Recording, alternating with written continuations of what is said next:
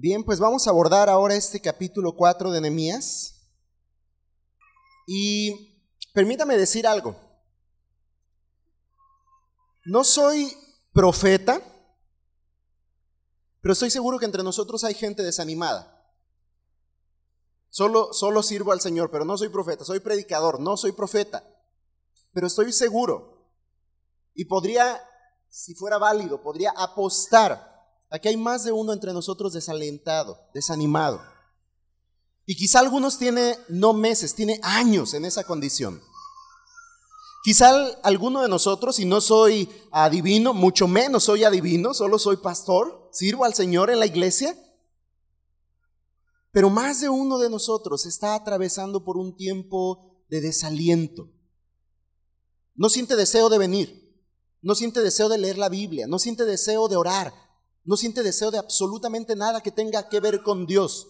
Como rutina, como práctica religiosa, viene cuando de repente le insisten demasiado o cuando se le atraviesa por aquí el agua y siente que se ahoga, cuando hay una situación en la cual cree que ya no puede seguir adelante y dice, ah, sí, Dios.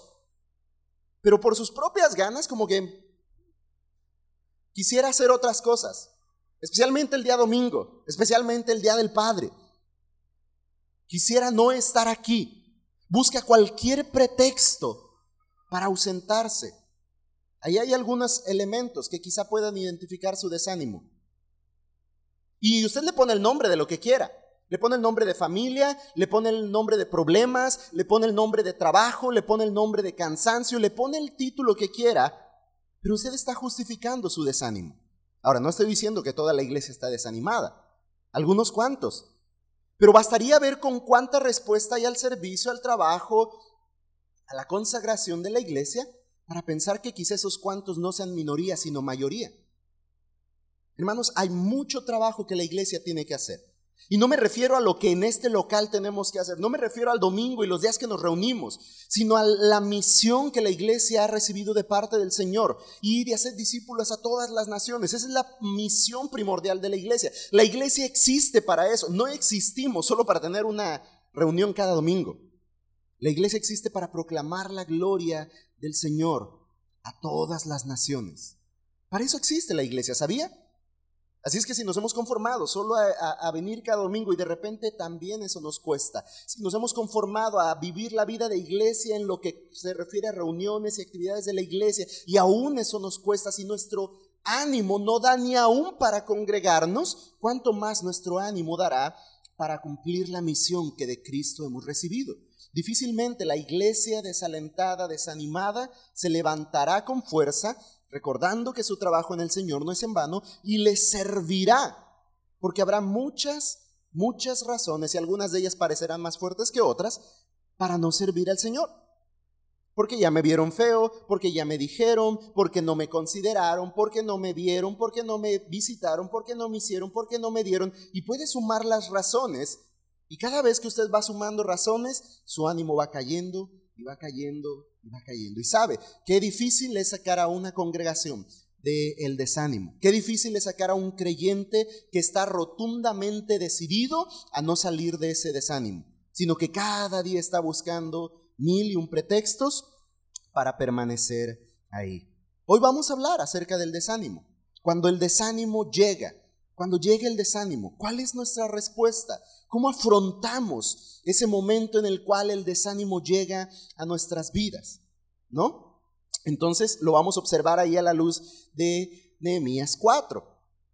Y la realidad es que cada que iniciamos un proyecto en nuestras vidas, cada que iniciamos una tarea en nuestras vidas, cada que emprendemos una nueva tarea, la realidad es que vamos a enfrentar desafíos, pruebas, distintas circunstancias que nos hagan pensar en desistir. Distintas circunstancias que nos hagan volver nuestra mirada hacia el peligroso desánimo. ¿Lo ha vivido así? Inicia un proyecto y dice, hoy voy a empezar a vender chicharrones afuera de mi casa. Y empieza a ver una serie de circunstancias que le empiezan a desanimar y dice, híjole, pero el aceite, híjole, pero esto, híjole, pero ¿quién me va a comprar? Y si viene la lluvia, y si esto, y empieza usted a considerar las diferentes circunstancias, y tarde que temprano, mientras estas circunstancias vienen, mientras los desafíos, las pruebas se presentan, está la puerta del desánimo, pronto para entrar pronto, pronto para irrumpir en su vida. Así sucede también en la iglesia. Cada vez que iniciamos proyectos, que emprendemos tareas, que ejecutamos alguna actividad con pro de que el Evangelio y la gloria de Dios sean proclamadas en el mundo, vamos a enfrentar prueba, vamos a enfrentar desafíos. Y eso significa que vamos a estar expuestos, vulnerables ante el peligroso desánimo. En este capítulo, en esta porción que estamos estudiando del libro de Nehemías, vemos a Nehemías y a los que con él trabajan en la reconstrucción de los muros de la ciudad, y estos se enfrentan también al desánimo. No podríamos imaginarnos que una tarea tan ardua como la que está desempeñando Nehemías y el pueblo pudiera ser terminada sin que el proceso les llegara, eh, les llevara a experimentar desánimo. Imagínense, es toda una comunidad eh, habita en esa ciudad, está la ciudad en ruinas, es el contexto en el cual nos encontramos estudiando, y Nemías les llama, al observar este, esta situación, les llama a trabajar, y no es que se cayó un ladrillo o una piedra por allá en la muralla, no, toda la muralla está destruida, las puertas están quemadas, está en ruinas, están desprotegidos. Y Nehemías les dice, levantémonos, edifiquemos. Fue la última parte que considerábamos la semana anterior. Levantémonos, edifiquemos. Se levanta el pueblo y la tarea no era fácil. Había que reconstruir todo el muro de la ciudad, edificar las puertas, establecer las puertas en su lugar.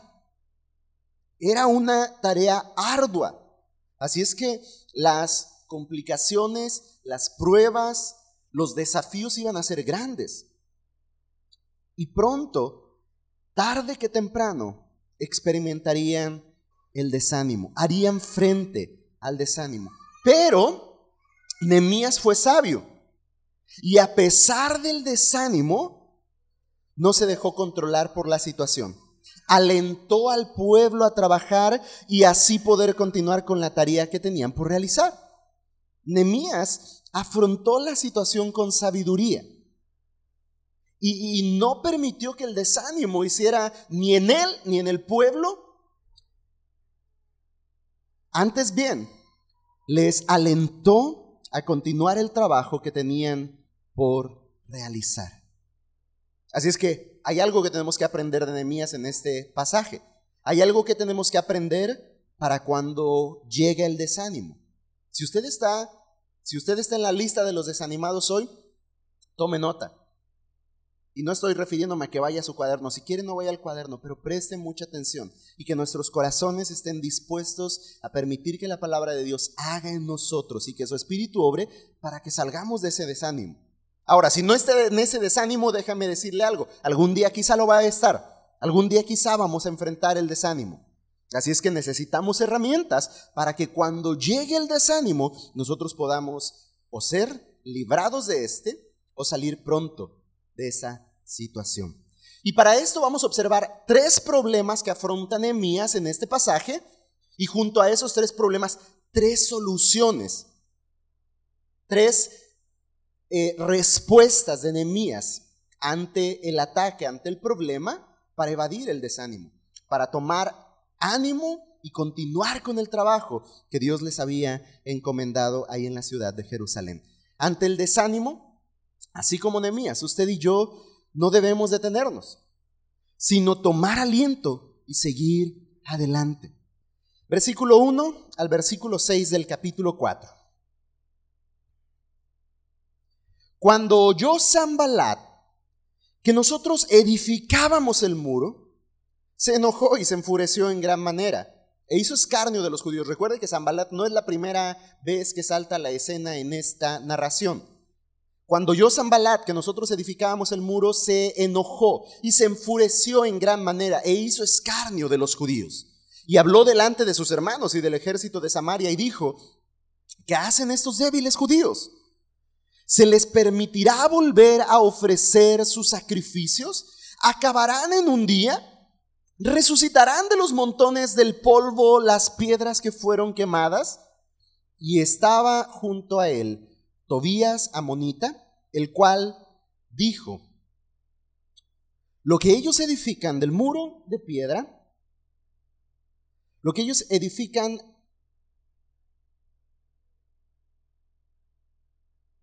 del muro de piedra, perdón, me volteé a ver la, pantalla y, perdí aquí la, la, secuencia. Los que ellos edifican del muro de piedra, si subiere una zorra, lo derribaría.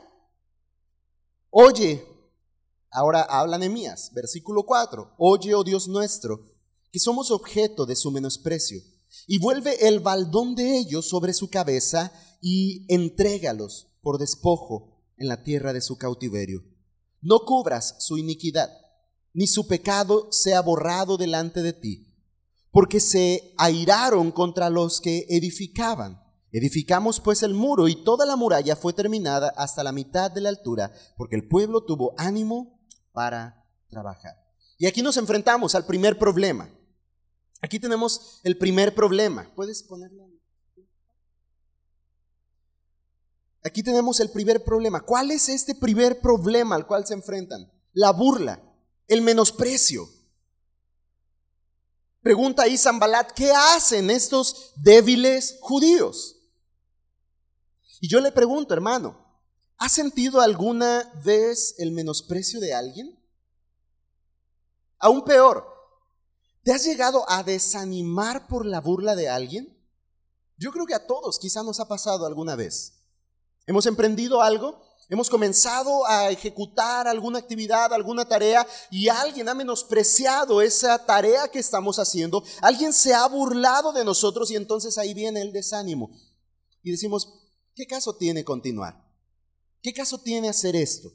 ¿Se ha sentido alguna vez así? ¿Le ha pasado alguna vez esto? Como hijos de Dios, hermanos, siempre estaremos expuestos a la burla. ¿Por qué? Porque al vivir en la fe, caminamos en sentido contrario a las normas y a los preceptos que este mundo vive. Es decir, caminamos contracorriente. Caminamos contracorriente. Si vivimos fielmente a nuestra fe, seguro que vamos a enfrentar menosprecio y burla. Si verdaderamente vivimos fieles a la fe que proclamamos tener en nuestra mente y corazón, los cristianos enfrentaremos burla y menosprecio. A lo largo de la historia de la humanidad, la historia de la iglesia está teñida de sangre por la vida de los mártires por la vida de aquellos que fueron perseguidos, por la vida de aquellos que fueron burlados y menospreciados por causa del Evangelio. Esa ha sido la vida de la iglesia por siglos. No crea que hubo un periodo de la historia donde los cristianos eran bien recibidos en las casas y apapachados y les servían cafecito y coquita no había, pero y les servían un tecito y les daban de comer alegremente. No, lo que vemos en la Biblia y lo que vemos a lo largo de la historia de la humanidad es que el cristianismo siempre ha enfrentado oposición, siempre ha enfrentado el menosprecio, la burla. Y en el siglo en el cual vivimos, el tiempo que estamos atravesando no es la excepción. Quizás no estamos siendo llevados a muerte, cuando menos no en nuestro municipio, no en, nuestro, en nuestra ciudad. Hay cristianos que sí están siendo llevados aún a la muerte. Pero basta con decir que es cristiano y en algún grupo usted será como eh, socialmente aceptable. Ah, sí, los cristianos pero de repente es más preocupante quizá que no cause ninguna diferencia en la mente de las personas. Pero en otros grupos usted enfrentará la burla, ja, ja, ja. Los aleluyos, los locos, fanáticos, religiosos. ¿Por qué digo que puede ser preocupante? Porque comúnmente el cristiano enfrentaba este tipo de burlas. Pero de repente parece que el cristianismo ha cambiado tanto su esencia que los creyentes o los cristianos somos de tal modo que decir soy cristiano no causa ni, ninguna diferencia en la sociedad. ¿Por qué? Porque somos tal y cual como ellos.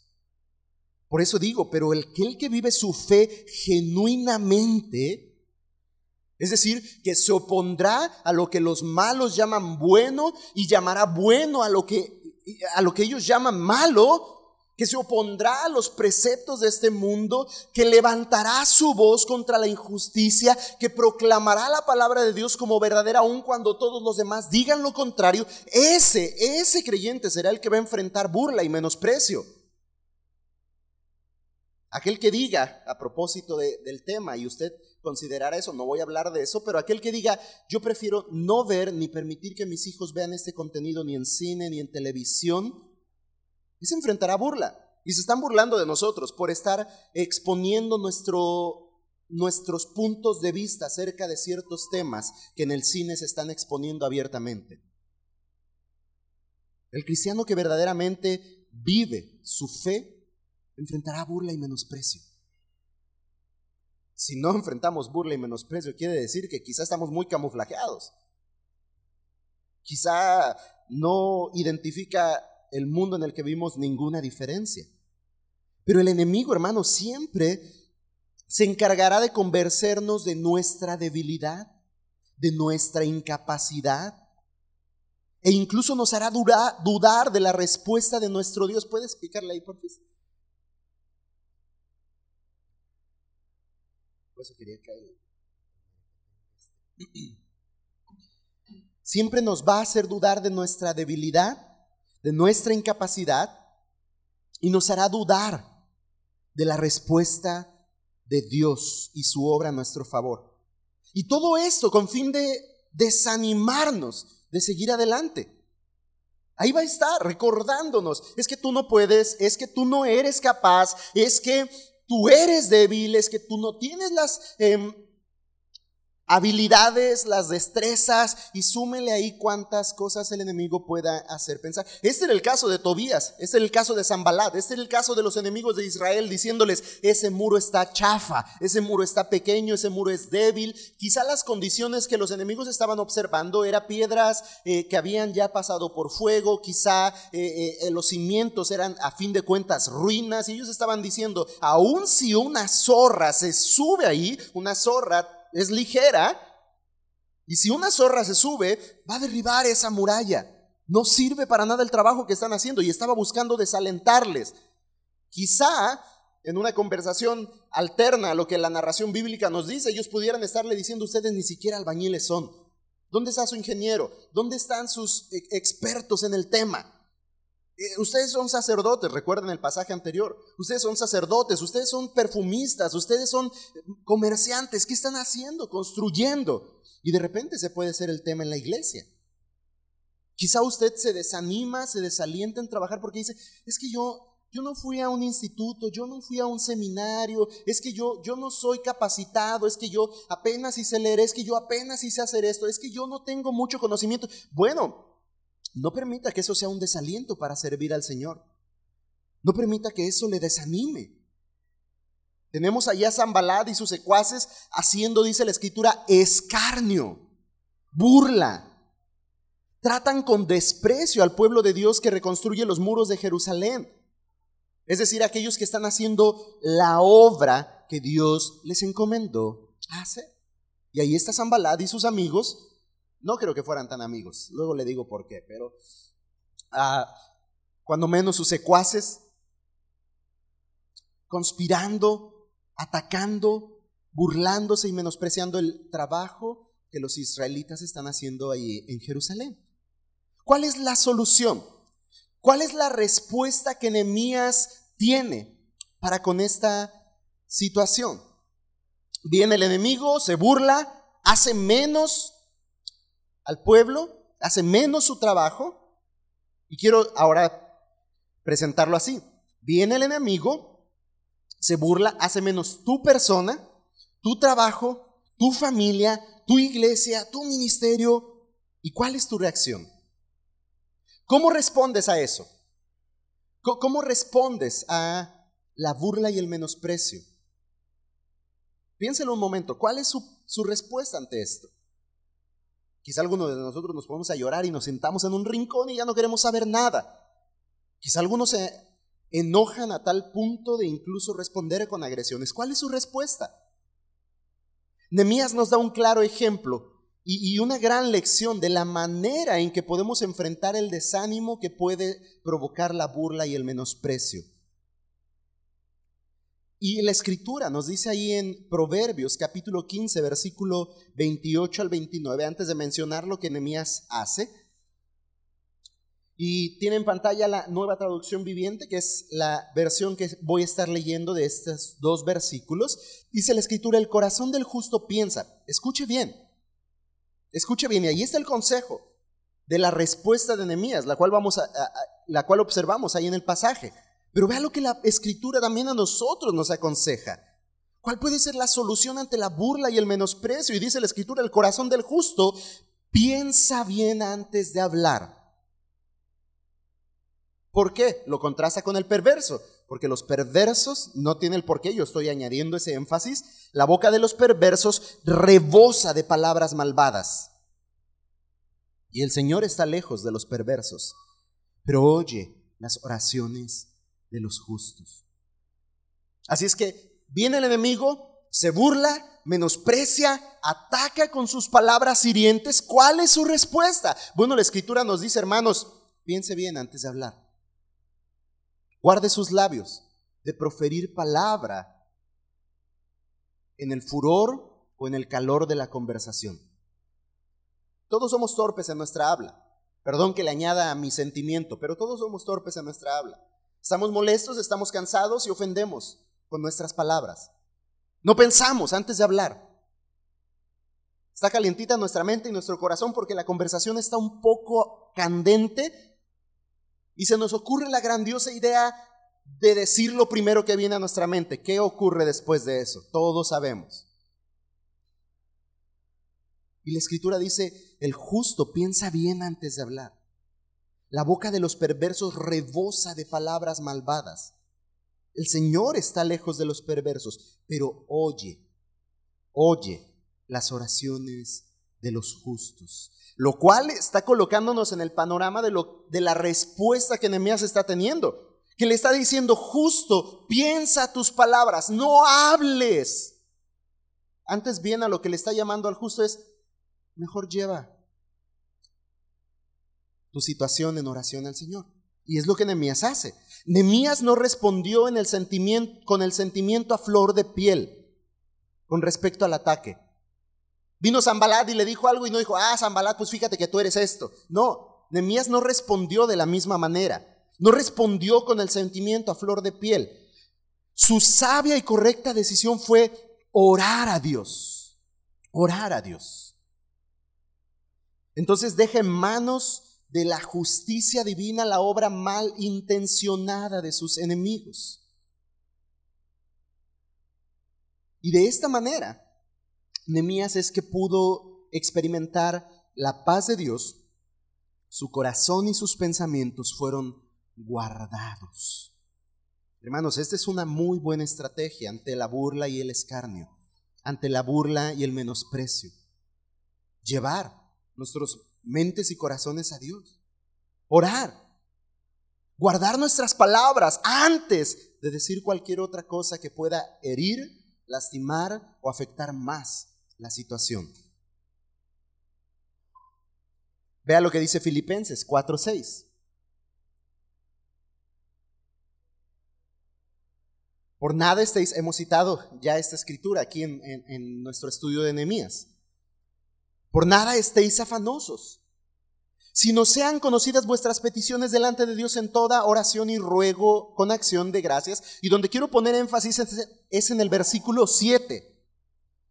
¿Cuál es el resultado de llevar nuestras situaciones en oración a Dios? Dice el versículo 7 que el resultado es la paz de Dios. La paz de Dios que sobrepasa todo entendimiento Y vea lo que dice ahí, y guarda nuestros corazones y nuestros pensamientos en Cristo Jesús.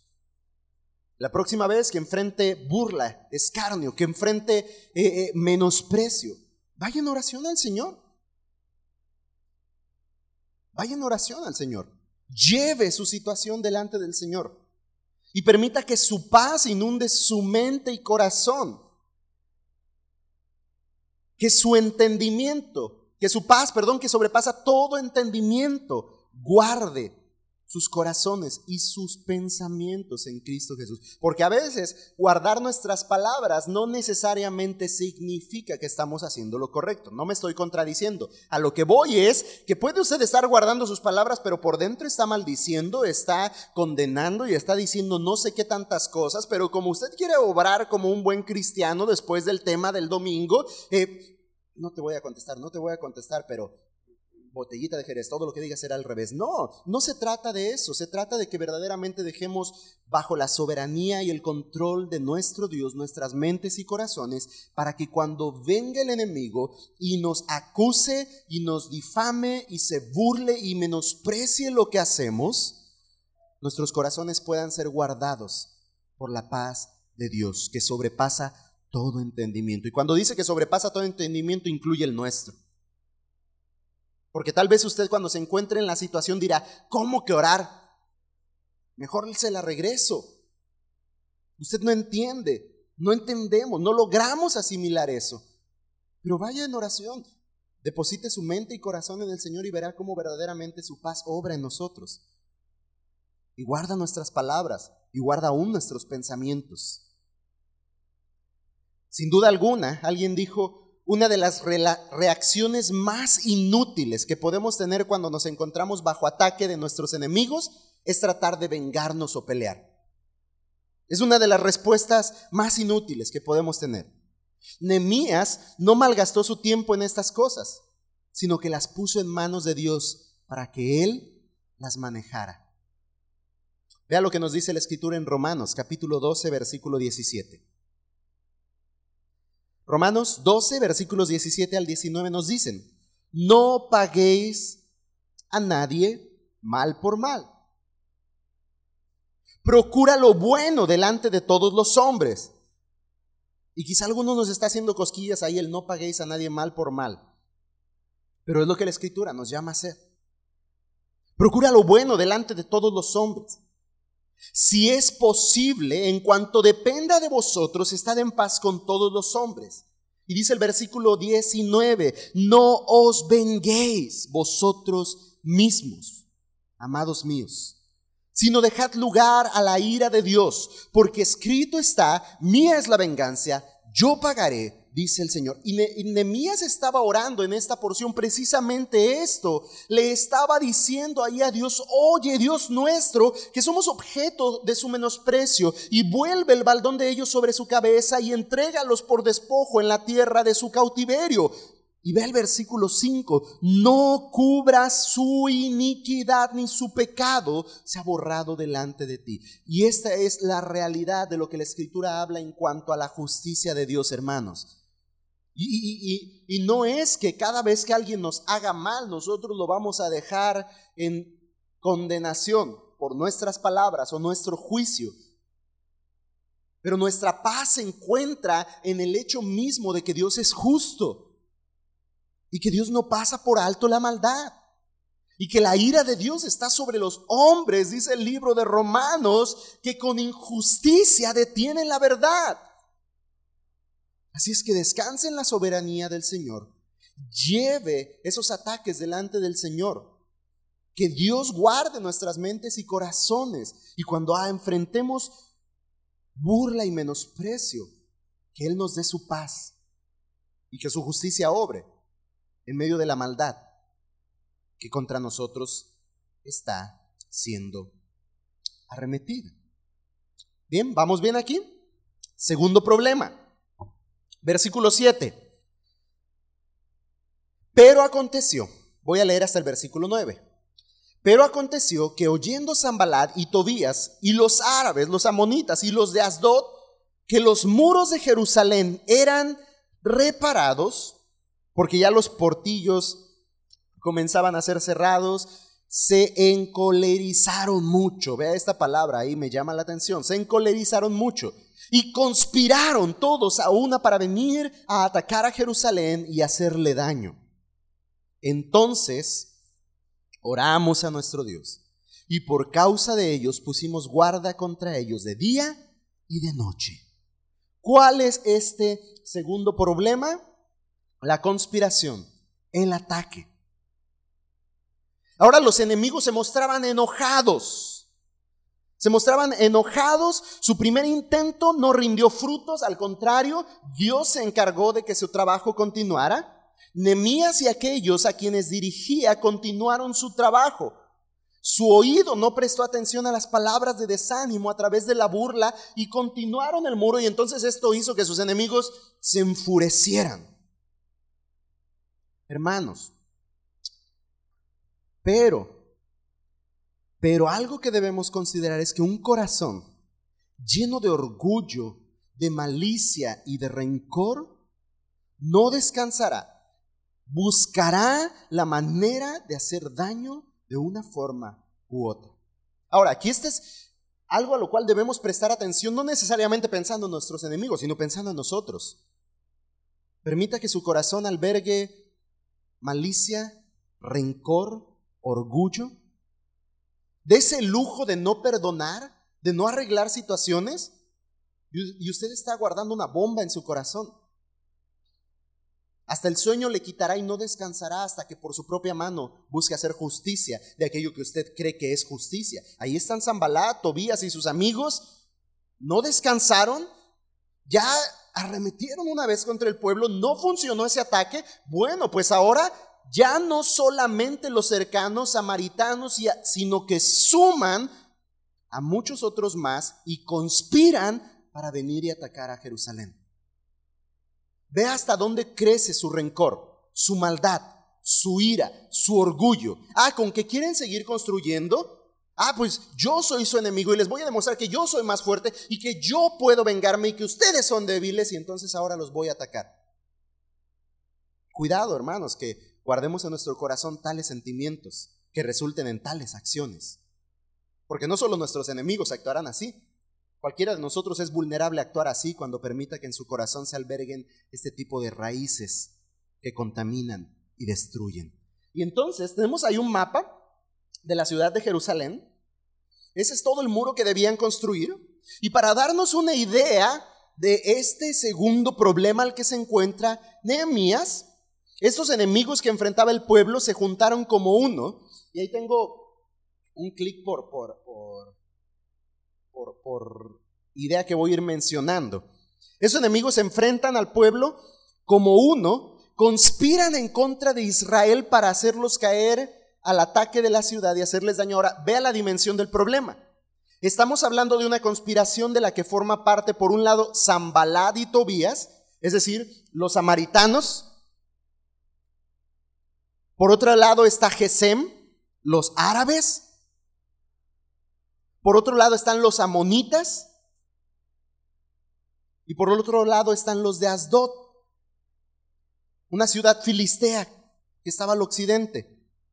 Así que lo que vemos aquí es que de cualquier lado de la muralla corría peligro el pueblo. Esa conspiración juntaba a un grupo de personas que rodeaban la ciudad, que sitiaban la ciudad sin problema alguno y de cualquier lado infringían un ataque y provocaban grande daño a la ciudad. El enemigo era peligroso. Así es que hermanos, muchas veces el ataque será aún mayor que una simple burla. Muchas veces el ataque que vendrá a nosotros será mayor que una simple burla. Quizá al tiempo presente hoy somos motivo de burla y menosprecio los cristianos. Quizá lo que hacemos cada domingo pueda ser un chiste para los que están a nuestro alrededor. Quizá que usted y su familia, a diferencia de muchos, se levante temprano los domingos, o medio temprano, pues en el caso de algunos otros, para venir a la iglesia en vez de quedarse y hacer una comidita familiar y descansar, eh, porque es una gran tentación. El mundo dice, es que es el día de descanso, Y usted dice, ah, sí, si mejor me quedo a descansar. Y entonces usted será el bicho raro, usted será el, de la burla, porque ah, se va los domingos a la iglesia, ¿no? Ay, ahí va con su Biblia, y hasta se baña y se peina. O cuando menos pues se limpia la cara y se pone ropa limpia. Seremos, pero llegará el día, quizá, quizá llegará el día en que no solamente será burla. El ataque será aún mayor, más que simples palabras. Muchas veces ese ataque tendrá toda la intención de destruir de la manera que sea posible. Y tenemos el caso de queridos hermanos alrededor del mundo, donde sus casas son destruidas, donde los templos son quemados, donde las familias son echadas de la comunidad, donde vidas siguen siendo arrebatadas por causa del Evangelio. Hermanos, y nosotros ahí estamos bien comoditos. No enfrentamos persecución, no enfrentamos quizá ni burla y de todos modos no hacemos nada. Imagínense cuando el ataque sea mayor. ¿Qué vamos a hacer? Cuando nos lleguen de arriba, de abajo, de un lado y del otro y nos ataquen y procuren aún nuestro mal, ¿qué vamos a hacer? ¿Cuál es la solución de Nehemías aquí en esta porción? Dice, entonces oramos a nuestro Dios. Otra vez oraron. Así es que no está por demás. Pero llamo nuestra atención ahora a lo siguiente. Pusimos guarda de día y de noche. Pusimos guarda de día y de noche. Nuevamente Nehemías lleva al pueblo a depender con la con toda confianza de Dios, con total dependencia lleva Nehemías al pueblo a orar a Dios. Más ahora, junto a esto, también llama al pueblo a cuidar de los suyos. Añade así la acción a sus oraciones. La escritura nos dice allá en el Evangelio de Mateo, versículo 26, versículo 41, perdón, del capítulo 26. Mateo 26, 41 nos dice, velad y orad para que no entréis en tentación. El espíritu la verdad está dispuesto, pero la carne es débil. Podríamos decir que Mateo está llamándonos a dos acciones. No solamente al hecho de orar mientras velamos, sino que implica una acción de nuestra parte el mantenernos alertas, despiertos, velando en nuestros sentidos porque el ataque vendrá, porque el ataque es real y tarde que temprano se presentará. Entonces, sí debemos orar, claro que debemos orar. No está por demás, nunca está por de sobra orar. Pero sin duda alguna, que mientras llegue el problema, mientras el ataque se presente, también implicará tomar acciones, tomar acciones. No podemos olvidar en ningún momento que Dios es quien guarda y protege nuestras vidas, pero tampoco podemos olvidar que nuestro enemigo será persistente en su propósito y tarde que temprano volverá y atacará. Así es que debemos, hermanos, estar alertas. No bajar la guardia. Debemos estar alertas. Ahí están Nehemías y pusieron guarda de día y de noche. Velando y orando estaba el pueblo. Velando y orando. Vamos al tercer problema. Versículo 10 al 14.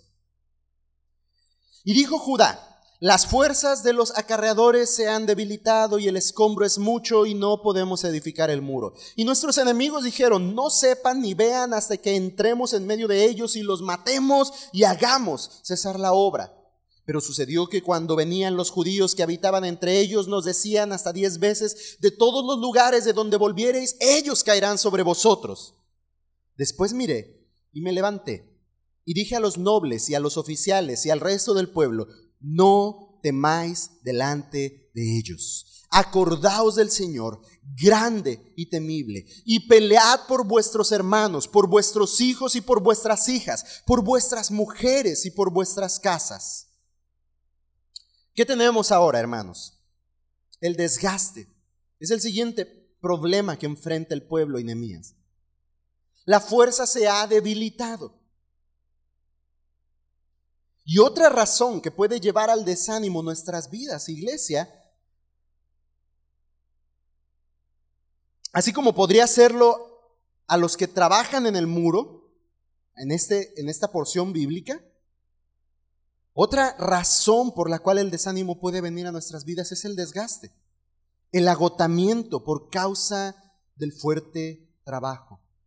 Ahora, no solo es el trabajo de la iglesia.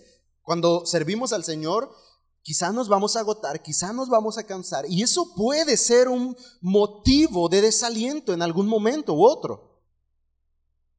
Pero dígame usted, hermana, si lavando trastes, cuidando chiquillos, lavando ropa, atendiendo la casa, atendiendo el marido, ¿no se ha sentido cansada algún día? Quizá ayer, quizá hoy en la mañana antes de venirse. Y eso puede producir desaliento, desánimo. Los hermanos tienen fuertes jornadas laborales. Y cuidado, hermanos, eso estoy seguro más de una ocasión ha sido objeto de desánimo en su vida. Y si a eso sumamos que no somos buenos para descansar, andamos buscando qué más hacer, andamos afanados buscando en qué más ocuparnos. Hermanos, y lo digo por mí mismo, debemos aprender a descansar. Debemos aprender a decir no. Debemos aprender a dejar de ir para allá y para acá y buscar solucionar el mundo nosotros mismos debemos aprender a descansar también. Ahora, no es el caso de lo que el pueblo está enfrentando. El pueblo aquí se está ocupando en una labor de la cual no se podían detener porque evidentemente estaban en peligro. Si no levantaban los muros, mayor era su desgracia porque más fácilmente el enemigo llegaría y no tendría muros que atacar, sino simplemente los brincaría y atacaría. Estaría dentro y empezaría, ahí estaban advirtiendo en el versículo 11, no sepan ellos, de repente nada más ahí nos van a ver dentro y los vamos a matar. Entonces implicaba que ellos trabajaran y esto produjo cansancio, agotamiento, desgaste. Ahora, no solamente era físico, también era emocional. Pero la cosa, hermanos, interesante es que de repente entre nosotros hay personas que se cansan sin antes iniciar. Y por lo tanto enfrentan el, desánimo de tan solo imaginar lo cansado que será. Hermanos, que no seamos de esos que ven venir el trabajo y dicen, ay no, ya me cansé. Ya me desanimé porque, ¿por qué? Es que va a estar bien difícil eso, no vamos a poder. Y de repente ahí está esta perspectiva en la iglesia. Tenemos ese pesimismo de decir, es que, no, ¿cómo vamos a alcanzar a todas las naciones? No, somos bien poquitos. No, hermanos, no nos cansemos antes de empezar. Y cuando nos agotemos porque ya estamos trabajando duro, pues ahí entonces alertas, cuidado, el desánimo puede presentarse. Los judíos realmente estaban ya experimentando la carga del trabajo que produjo mucho cansancio. Sus fuerzas se debilitaron. Cargar piedras, picar piedras, pegar piedras, arrastrar, jalar, golpear, cargar, estaban cansados. Ahora, súmele a eso que mientras están ahí trabajando, están volteando para todas partes del muro pensando, y no me vaya a caer ahorita un samaritano en las espaldas y me acuchille. Este tipo de desánimo sería inevitable, tanto como será inevitable que nuestras fuerzas se agoten. El pueblo no solamente se desgasta físicamente, sino también mentalmente, emocionalmente. Constantemente estaban pensando en que los enemigos podrían llegar y atacar en cualquier momento y de cualquier lugar. Hermanos, pero quiero animarnos, no nos cansemos antes de comenzar. Sí va a haber cansancio, sí va a haber agotamiento, sí va a haber desgaste, sí va a ser duro el trabajo. Incluso, de repente, también nuestra mente se va a agotar. Nos habremos de cansar, pero no antes de comenzar. No nos cansemos antes de comenzar. Y cuando nuestras fuerzas hayan disminuido, debemos considerar algo. que nos encontraremos en tierra fértil para el desánimo. Y que también será la oportunidad adecuada para que el enemigo penetre en nuestras filas y termine de desalentar y destruir. Esto es tan importante, hermanos. Venimos y hacemos un trabajo juntos y de repente eh, empezamos a enfrentar cansancio. ¿Y sabe qué es lo, lo más común que pasa cuando hacemos un trabajo en equipo y empezamos a cansarnos?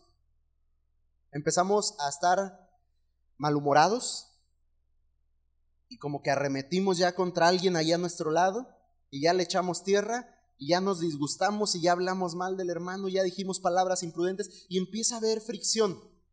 Empiezan a raspar ahí, empieza a raspar el trato entre unos y otros. Y entonces empieza a tornar la situación tal que el ánimo es tal, que el ambiente es tal, que es óptimo para no solo el desánimo, sino la destrucción, la desunidad, la falta de armonía. Así es que hermanos, considere esto, cuando nuestra fuerza haya disminuido, nos encontraremos en terreno fértil para el desánimo. Y vuelvo a regresar ahí a un principio, bueno, lo voy a dejar al final mejor. Voy a Hebreos. Vea lo que dice Hebreos 12.3. Ya necesito ir terminando. Así es que vamos a Hebreos capítulo 12, versículo 3. Vea lo que la escritura nos dice en cuanto a nuestro ánimo, en cuanto a nuestra fuerza. Considerad aquel que sufrió tal contradicción de pecadores contra sí mismo. ¿De qué contradicción está hablando? No solo de la burla y el menosprecio, lo cual enfrentó Jesucristo, sino del maltrato,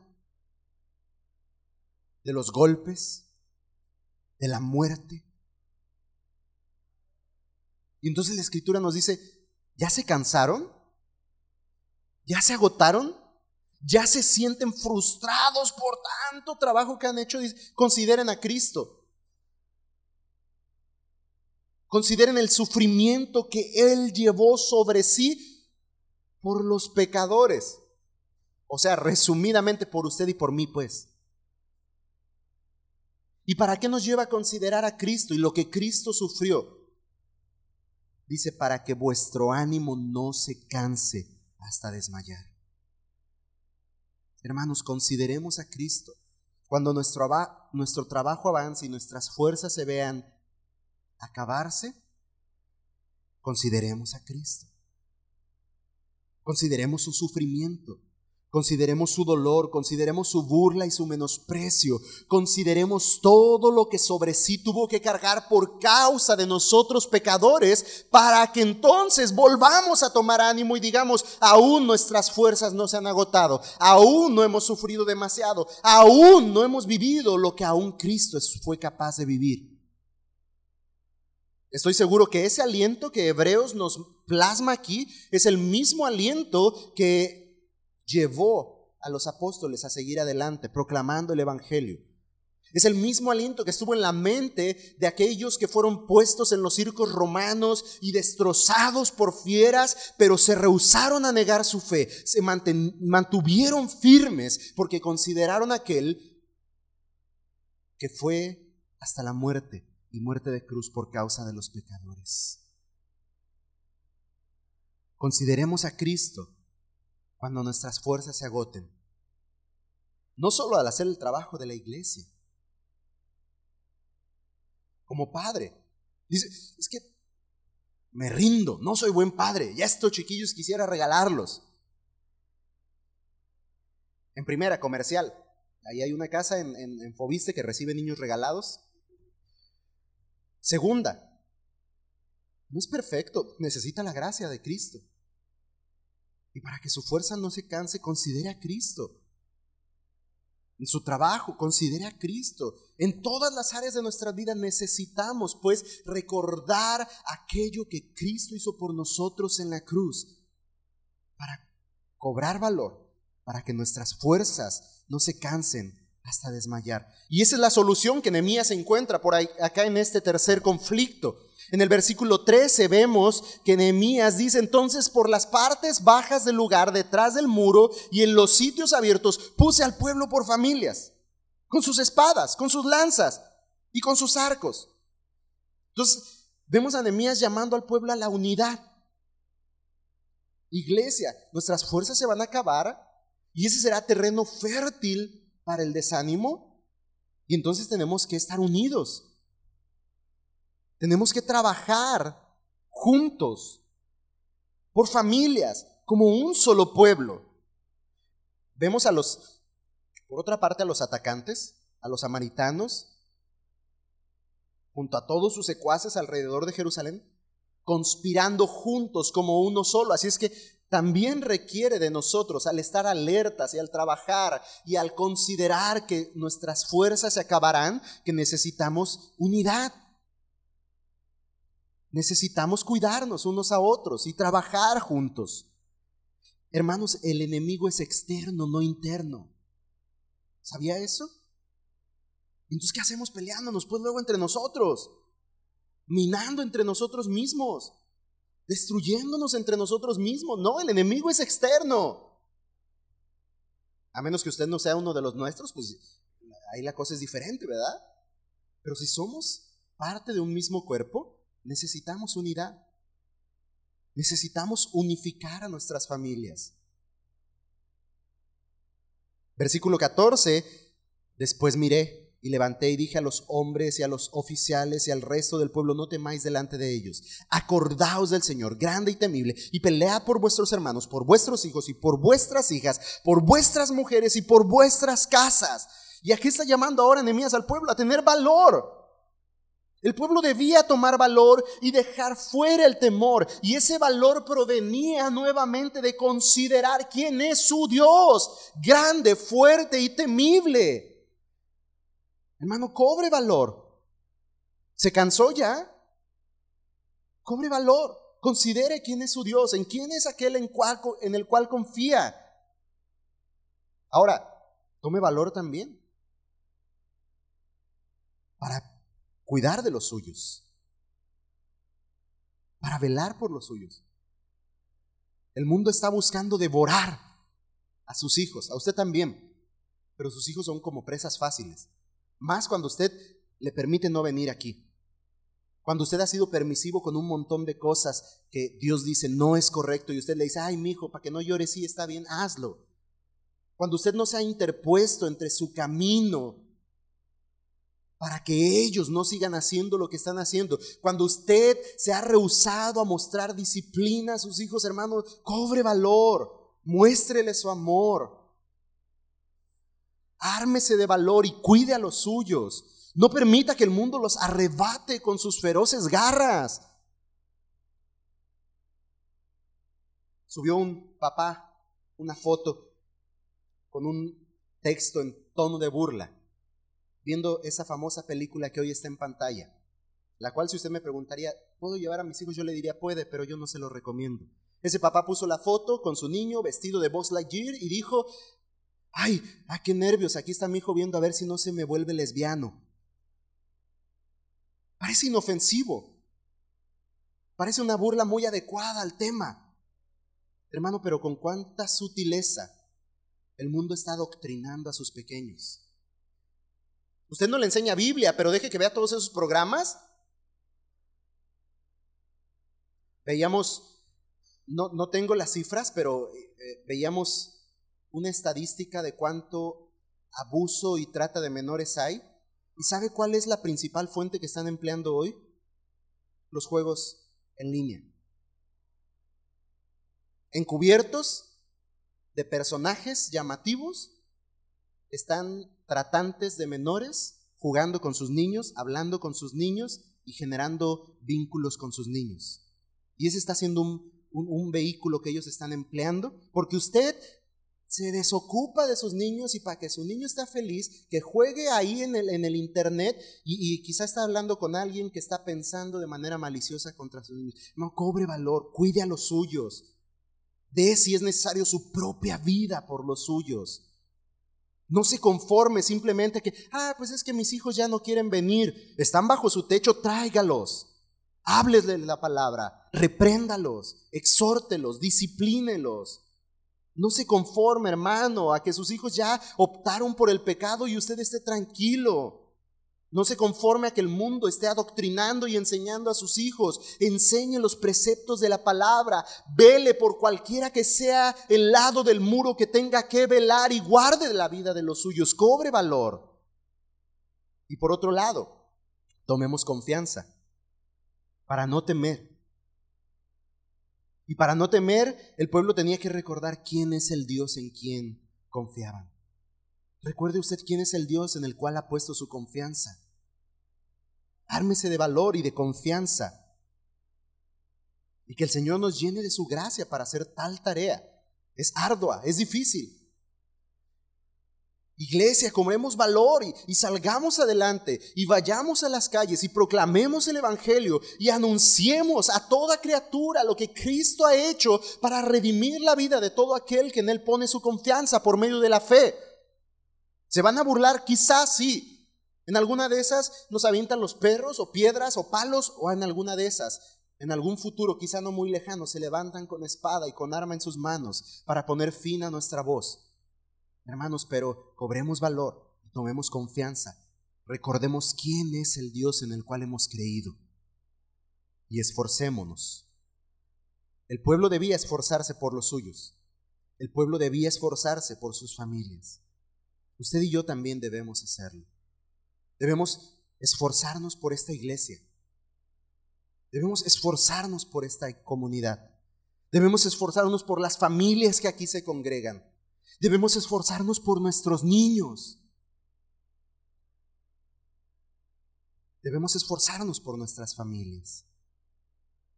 Y por último, hermanos, yo sé que faltan un montón de pasajes, pero eso solamente tiene la intención o, les he dado la intención de llevarnos a la conclusión y reflexión final, hermanos.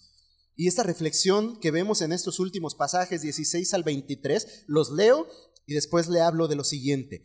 Desde aquel día, la mitad de mis siervos trabaja, trabajaba en la obra y la otra mitad tenía lanzas, escudos, arcos y corazas y detrás de ellos estaban los jefes de toda la casa de Judá los que edificaban en el muro, los que acarreaban y los que cargaban con una mano trabajaban en la obra y en la otra tenían la espada.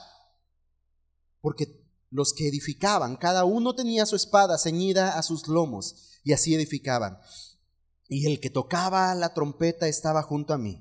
Y le dije a los nobles y a los oficiales y al resto del pueblo, la obra es grande y extensa y nosotros estamos apartados del muro, lejos los unos de los otros. En el lugar donde oyereis el sonido de la trompeta, reuníos ahí con nosotros, nuestro Dios peleará por nosotros. Nosotros pues trabajamos en la obra y la mitad de ellos tenían lanzas desde la subida del alba hasta que salían las estrellas. También dije entonces al pueblo, cada uno, con su criado, permanezcan dentro de Jerusalén, y de noche sirvan de centinela, y de día en la obra. Y ni yo, ni mis hermanos, ni mis jóvenes, ni la gente de guardia que me seguía, nos quitamos nuestro vestido, cada uno se desnudaba solamente para bañarse. Hermanos, ¿qué me lleva a pensar esta última porción? Hay, hay sin duda muchas pequeños detalles que podríamos prestar atención y de los cuales podríamos aprender. Pero en general me hace pensar en algo en referencia a lo que hemos estado hoy hablando. Cuando el desánimo llegue, hermanos, de una cosa podemos estar seguros. Volverá. Cuando el desánimo llegue, cuando el ataque venga, cuando las pruebas se presenten, cuando los desafíos se presenten, volverán. Cuando los judíos reanudaron el trabajo, fueron ahora más precavidos. Nemías puso la mitad de ellos en la obra y la otra mitad montaba guardia con lanzas, escudos y corazas. Muy probablemente estos que montaban guardia estaban distribuidos alrededor de todo el muro y detrás de ellos dice esta porción de la escritura que se encontraban todos los jefes de las casas de Judá. El punto es que el pueblo entero seguía trabajando en el muro, mas ahora se encontraban en continuo estado de alerta. Una vez el enemigo había hecho presencia, el desánimo pretendió detener el trabajo entre los hombres y no podían darse el lujo de bajar la guardia. Vencieron una serie de ataques, pero eso no significa que el enemigo se detendría tan fácilmente. De hecho, lo vamos a ver en el resto del, de los pasajes que vamos a estudiar enseguida. En el versículo 17 dice algo bien interesante. Con una mano trabajaban en la obra y en la otra tenían la espada. Con una mano trabajaban en la obra y con la otra tenían la espada. El pueblo entendía muy bien, hermanos, que el enemigo era eh, eh, externo. Ellos debían permanecer alertas como un solo pueblo, trabajando esforzadamente, pero sin perder de vista el peligro en el que se encontraban al tener un enemigo tan persistente. Nemías establece entonces una alerta para prevenir al pueblo y a la vez para convocar a la batalla en cualquiera que fuera el lado de la muralla donde el ataque llegara. Sin duda, esto brindaría confianza al pueblo, al saber que no estaban solos. Si alguno era atacado, el sonido de la trompeta sonaría y sus hermanos llegarían pronto a su socorro. El pueblo estaba ahora listo para hacer frente nuevamente a los ataques del enemigo. El desánimo intentó minar las fuerzas de trabajo una vez y ellos sabían que volverían volvería a presentarse Así que montaron guardia, alzaron los escudos, portaron sus armas, velaron incluso, pues su adversario estaba al acecho. Hermanos, llamarle a cuidar de su familia y estar alerta no significa desocuparse del servicio del Señor. Con una mano tome la pala y con el otro tome la espada. Porque de repente con tan tal sutileza decimos es que mi primer ministerio es mi hogar y es cierto, sí pero lleva toda su vida de cristiano en su primer ministerio y es hora de que agarre otro. El trabajo de la iglesia necesita también sus manos. El trabajo del muro necesitaba el trabajo de todo el pueblo. Mientras todo el pueblo trabajaba en el muro, también cuidaba de su casa, también cuidaba de sus hermanos, también guardaba la espalda de los vecinos, de sus amigos, de su familia. Hermanos, debemos trabajar mientras cuidamos, debemos cuidar y trabajar. El trabajo es arduo, necesitamos de sus manos necesitamos también de sus cuidados. Nos necesitamos unos a otros, necesitamos velar por nuestras vidas, necesitamos guardar de los nuestros.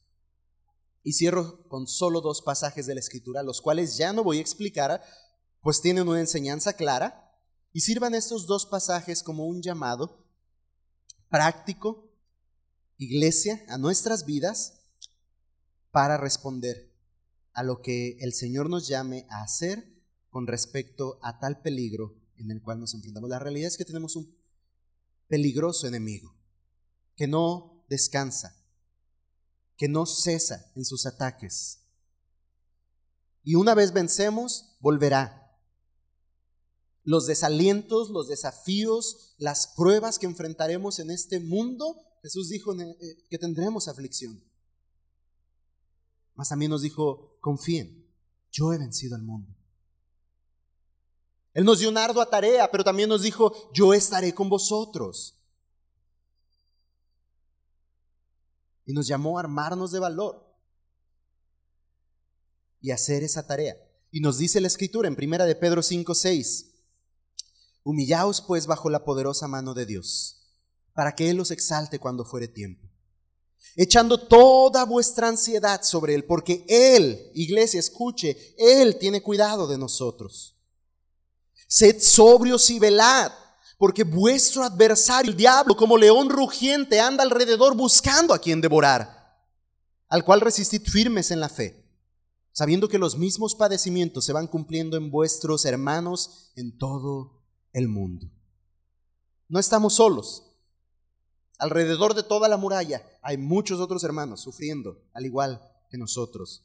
Así es que resistamos firmes en la fe, sabiendo que los mismos padecimientos se van cumpliendo en vuestros hermanos en todo el mundo.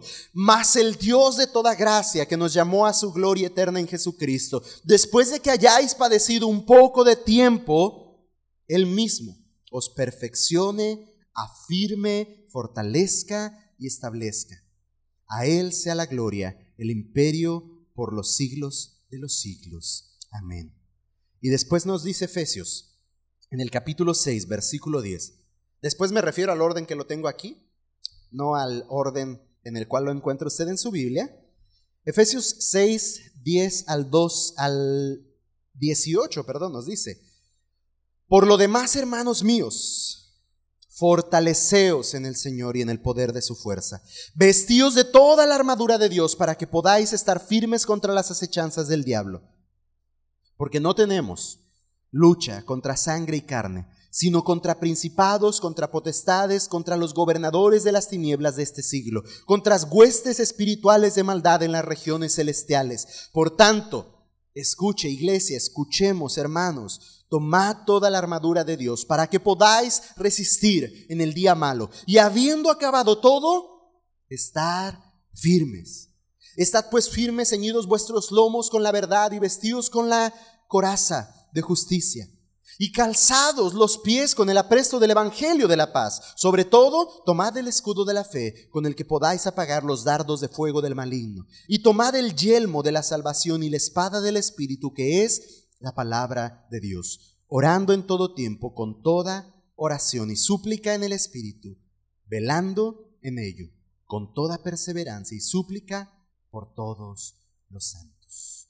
Cuando el desánimo venga, hermanos, velemos, vistámonos de la armadura. Cuando el desánimo venga, hermanos, y aún antes de que éste venga, estemos listos, preparados.